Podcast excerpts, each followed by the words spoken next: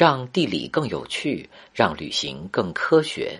想要了解大千世界的更多精彩，就要关注地理狗看世界。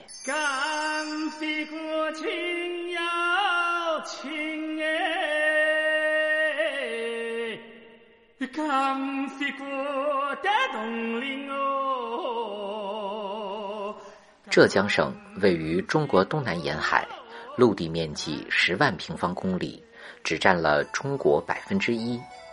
但浙江独步东海，海岸线两千两百多公里，海域面积广阔。海岸线曲折，十米以上深水岸线有一百多处，可以建万吨以上港口的优良岸线占了中国三分之一。三千多个岛也占了中国三分之一，算是中国岛屿最多的省份。其中一千三百多个岛屿组成的舟山群岛是中国最大的群岛。舟山是中国唯一以群岛建设的地区。因为沿岸冷暖流交汇，舟山渔场成为中国最大的渔场。沈家门港曾经是与挪威贝尔根港、秘鲁卡雅俄港并称为世界三大渔港，供给中国人民吃海货近百年。浙江省地势由西南向东北倾斜，海拔逐渐从一千五百米以上过渡到二百米以下，山地丘陵面积占了百分之七十以上。西南部山地高峻，仅仅丽水市一个地方一千米以上的山峰就有三千多座。海拔一千九百二十九米的黄毛尖是浙江最高峰。中部是海拔一百至五百米的低山丘陵，这种低山丘陵地带特别适合种植茶叶，茶叶成为浙江人生活的一部分。女采茶，男炒茶是日常生活途径，订婚还要下茶礼。除了名声在外的西湖龙井、安吉白茶、雁荡毛峰之外，杭州径山寺被誉为中国茶道起源地。因为山地阻隔，浙江方言分属不同语系，极其繁杂。尤其在南部山区，相隔一个山头说话就不在一个频道了。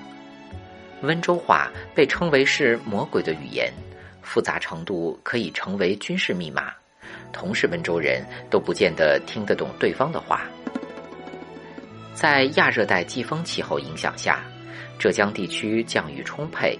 年降雨量在九百八十至两千毫米左右，森林覆盖率达百分之六十一，远远高于中国平均水平。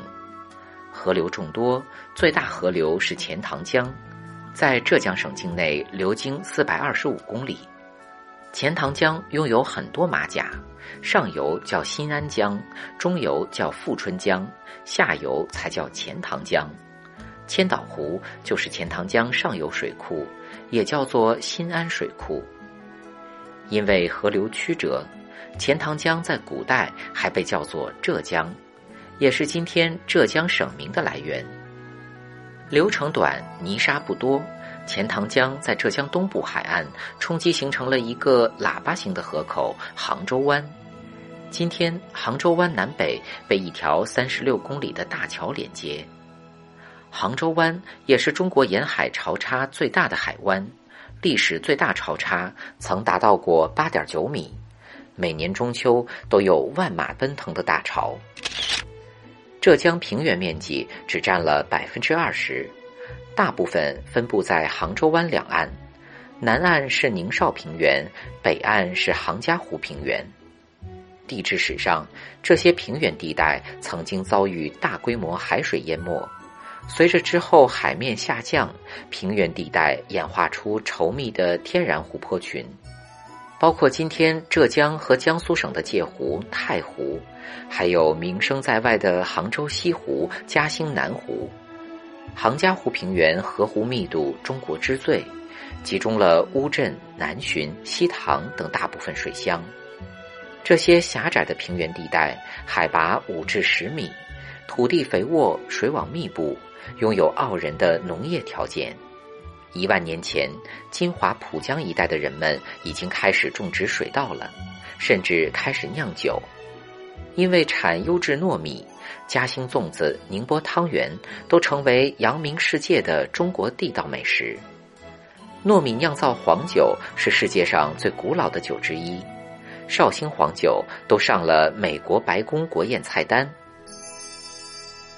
公元前五千年左右，在这些河湖附近出现了河姆渡文化、良渚文化等中国早期文明。浙江人已经开始养猪种稻、种桑养蚕、划船出海，都开始把玩玉器。这些璀璨的古文明，甚至撼动了中国文明起源于黄河流域这个观点。春秋时期，浙江地区分属吴越两国。吴国在浙江北部太湖一带活动，越人自称是大禹的后代，在绍兴会稽山一带建国。吴越两国走的都是粗犷豪放的山民 style，互相看不顺眼，三天两头在干仗。就在这种相爱相杀中，吴越文化逐渐走向统一。当中原王朝的政治中心集中在北方的时候，太湖流域因为丰厚的物产，让皇帝们非常放心不下。人们常说“苏湖熟，天下足”，就是形容太湖两岸江苏苏州和浙江湖州的繁荣富裕。为此，隋炀帝开通京杭大运河。浙北地区的粮食大批被征调到北方，运河在浙江流经的一百二十公里，算是最繁忙的一段。终点站杭州也逐渐成为中国最早商业城市之一。到了唐代，杭嘉湖平原已经成为一个中国丝绸中心。今天，浙江理工大学的前身就是一个桑蚕养殖技校。浙西的金银器也成为皇室贡品。绍兴的越窑产出的青瓷是唐朝有钱人喝茶的顶级配置。明州港就是今天的宁波和广州、扬州并称为唐代三大港口，是中国和日本、朝鲜半岛交流的枢纽。公元一一二七年，北宋灭亡，皇帝跑路，宋高宗最终在杭州落脚，建立南宋。杭州被作为临时首都，叫做临安。中国政治中心南移，大批北方人拖家带口涌入浙江，其中包括一大部分文人学士和能工巧匠。虽然军事上不及北方那些喝酒撸串的大哥，但南宋经济文化发达到中国前所未有的高峰。政府推行农商并重的国策，商人地位得到提高。随着商人们的脚步，浙江的丝绸、陶瓷在国际市场供不应求，宁波港也成为海上丝绸之路大港。南宋科技发达，指南针、火药都是这个时期成熟，并且传往西方。宋朝皇帝个个艺术修养逆天，风气影响下，浙江人也一改糙汉子作风，开始追求琴棋书画温婉精致。传世名作《富春山居图》今天被分成两半儿，其中一半儿就保存在浙江省博物馆。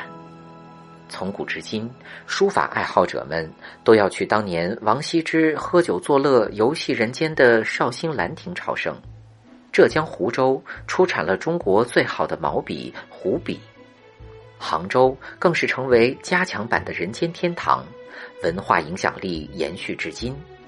今天，日本东京小石川后乐园、北京颐和园，还有很多韩国公园，都是山寨杭州西湖。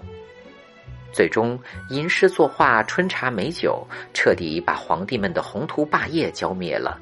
中国梦什么的太烦了，就想住在杭州，哪儿也不去。浙江人有耕读传家、重教兴学的传统。孔子的家人也跟着皇帝一路小跑到浙江，衢州成为江南儒学文化的传播中心。很多浙江世家大族从唐宋以来就有创办书院、搞教育的业余爱好。一个来自宁波的明朝退休公务员搜罗天下名书，还给自己打造了一个私人藏书馆——天一阁，成为亚洲最古老的图书馆。二十世纪前后。国家内忧外患之际，很多生活在浙江的有识之士纷纷投身教育。一八八四年，一名来自英国的基督教女传教士打破了中国女性不能读书的禁忌，创办了中国第一所女校，就是今天的宁波六中。一八九七年，杭州知府林启在年久失修的普慈寺开办求是书院，后来发展成为今天的浙江大学。一九二八年，绍兴银行家的儿子蔡元培在杭州创办了中国第一所国立艺术学院，就是今天中国美术学院。在良好的教育氛围中，浙江还走出了语文课本里鲁迅、茅盾、郁达夫等等这些害我们背诵全文的文学 boys。今天，浙江籍院士占了中国四分之一。涌现了像屠呦呦、李兰娟这样攻克疾病、造福人类的科学家。与传统儒家重农轻商的正统观念不同，自古以来，浙江浓厚的商业文化形成了趋利上古，就是喜欢搞钱做生意的社会习俗。甚至在知识分子界，还诞生了讲求诚信为本、以义取利、倡导经世致用的浙东学派。人们不扯淡，讲实干，没人愿意空谈政治。如果有钱赚，倒是可以聊一下。在浙江民间各地，都有着悠久和浓厚的工商文化传统，特色各异的发达手工业，酿酒、造纸、木雕等手工业作坊兴盛，而且流动手艺人也层出不穷，形成区域性的百工之乡。张小泉的剪刀，王兴记的扇子，女儿红的酒等等，都是浙江手艺人传承的老字号。晚清时期，刚刚到中国的鬼佬们遇到做生意有头脑的浙江人，都觉着遇到了东方犹太人。大量宁波人在上海、香港搞钱，今天很多上海人的祖籍都在宁波。浙江省的矿产资源非常薄弱，缺煤少铁。国民经济发展所需的矿产要啥没啥，新中国成立，中国经济建设围绕重工业发展，浙江经济低迷，是一个典型的农业小省，在南部山区耕地狭小，人口众多。上个世纪七十年代，温州地区还生活着一百多万无业游民。改革开放唤醒了浙江人的搞钱天赋。一个二十岁的温州小妹成为中国第一个个体户，第一家私营企业也在浙江诞生。浙江人不嫌生意小，从生产袜子、拉链、小五金等这些不起眼的小物件的家庭作坊开始干起。每个村、每个镇都开始制造自己擅长的小商品。凭借着白天当老板、晚上睡地板的精神。看不到一点草原的嘉兴同乡，拥有中国最大的羊毛衫市场；没有森林的湖州南浔，成为中国最大的木地板产销基地；不靠海的山区小城义乌，成为世界最大的小商品集散地。中国义乌不发货，全世界谁都别想过圣诞节。没有什么名胜古迹的横店，成为世界规模最大的影视拍摄基地。江湖人称“东方好莱坞”，每年有四万影视从业人员在横店工作。一九七八年至二零零六年，浙江 GDP 增量的百分之七十都是由一个个小老板创造。中国民营企业五百强中，浙江占了三分之一。浙江商人甚至把生意做到全世界。宁波舟山港成为世界吞吐量最大的港口。传说中的温州天团让欧洲商人闻风丧胆。近些年来，更清洁、更赚钱的信息产业、文化旅游业成为浙江的新支柱产业。二零一七年，数字经济总量占浙江 GDP 的比重达百分之三十九点九。作为中国码农之都的杭州市，汇集了中国超过三分之一的电商平台，提供了百分之七十以上的云计算能力。浙江人创造的诚信通、支付宝等创造性的诚信体系，成为中国电子商务发展的一个里程碑，甚至改变了中国人的消费习惯。今天，依靠灵活多变的商业才能、勤劳诚信的社会风气，浙江这个缺油少煤、人均耕地不到世界十六分之一的小省，GDP 总量杀进中国前四。人均可支配收入仅次于北京和上海。同时，浙江一直是中国城乡差距最小的省，连续四十年农民人均纯收入中国第一。浙江成为今天中国共同富裕的示范区，真正实现了藏富于民。临浙江以北脊，壮沧海之洪流。今天的浙江，每年都要迎来七亿人次的游客，人们走进袅袅水乡，触摸岩石海岸，欣赏古韵文风。浙江的千百年的美，写在文人墨客的湖山晴雨里。在花车柳户的万千人家里，在小商品的海洋里，也在互联网跳动的脉搏里，这是古老中国寄情山水的人生意境，也是把酒共话的东方智慧。以上就是今天的全部内容，让地理更有趣，让旅行更科学。想要了解大千世界的更多精彩，就要关注地理狗看世界。